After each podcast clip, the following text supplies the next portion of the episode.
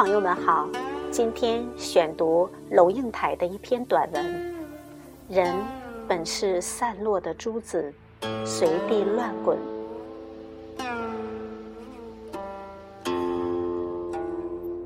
经济学家、社会学家、人类学家可能找得出一百个方式来回答文化为什么重这个问题，但是我可以从一场戏说起。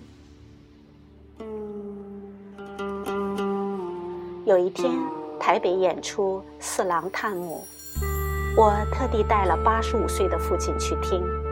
从小听他唱，我好比笼中鸟，有翅难展；我好比虎离山，受了孤单；我好比潜水龙，困在了沙滩。老人想必喜欢。遥远的十世纪。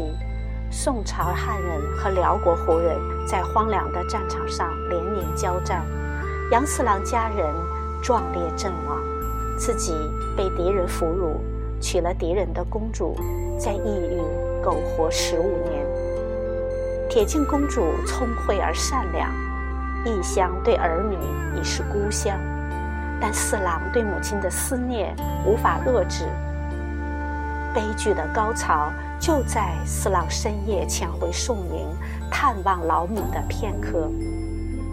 身处在汉贼不两立的政治斗争之间，在爱情和亲情无法两全之间，在个人处境和国家利益严重冲突之间，已是中年的四郎跪在地上，对母亲失声痛哭。千拜万拜。赎不过儿的罪来。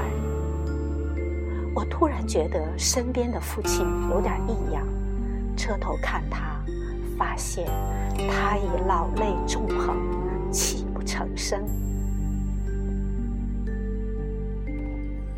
父亲十六岁那年，在湖南衡山乡下挑了两个空竹篓到市场去，准备帮母亲买菜。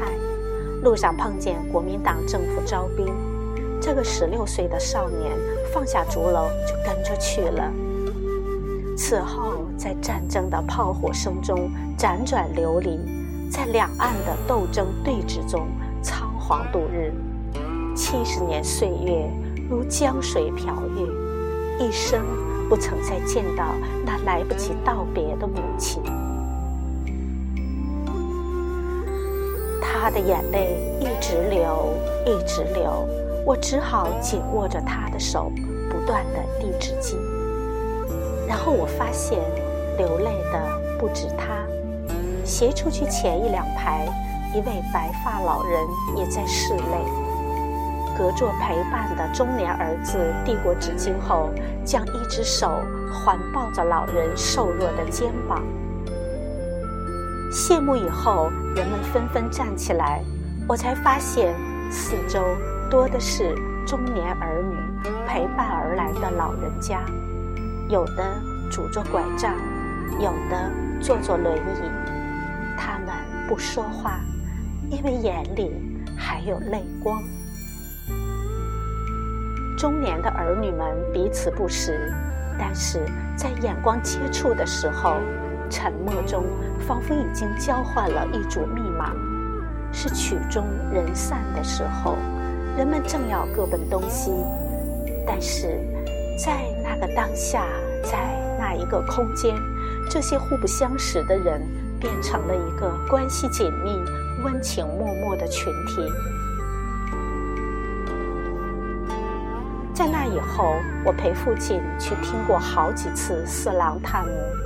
每一次都会遇见父老们和他们中年的子女，每一次都像是一场灵魂的洗涤、感情的疗伤、社区的礼拜。从四郎探母，我如醒湖灌顶似的发觉：是的，我懂了为什么俄狄浦斯能在星空下演两千年，仍让人震撼。为什么《李尔王》在四百年后仍让人感动？文化或者说艺术做了什么呢？它使孤独的个人为自己说不出的痛苦找到了名字和定义。少小离家、老大失乡的老兵们，从四郎的命运里认出了自己不可言喻的处境，认出了处境中的残酷和荒谬。而且四郎的语言，千百万百赎不过儿的罪来，为他拔出了深深插进肉里的自责和痛苦。艺术像一块沾了药水的纱布，轻轻擦拭他灵魂深处从未愈合的伤口。文化艺术是孤立的个人打开深锁自己的门，走出去。找到同类，他发现他的经验不是孤立的，而是共同的集体的经验。他的痛苦和喜悦是一种可以与人分享的痛苦和喜悦。孤立的个人因而产生归属感。它使零散的、疏离的各个小撮团体找到连接，转型成精神相通。忧戚与共的社群，四郎把本来封锁孤立的经验变成共同的经验，塑成公共的记忆，从而增进了相互的理解，凝聚了社会的文化认同。白发苍苍的老兵，若有所获的中年儿女，或者对这段历史原本漠然的外人。在经验过四郎之后，已经变成一个拥有共同情感而彼此体谅的社会。人本是散落的珠子，随地乱滚。文化就是那根柔弱而又强韧的细丝，将珠子穿起成社会，而公民社会。因为不依赖皇权或神权来兼顾他的底座，文化便成为他最重要的粘合剂。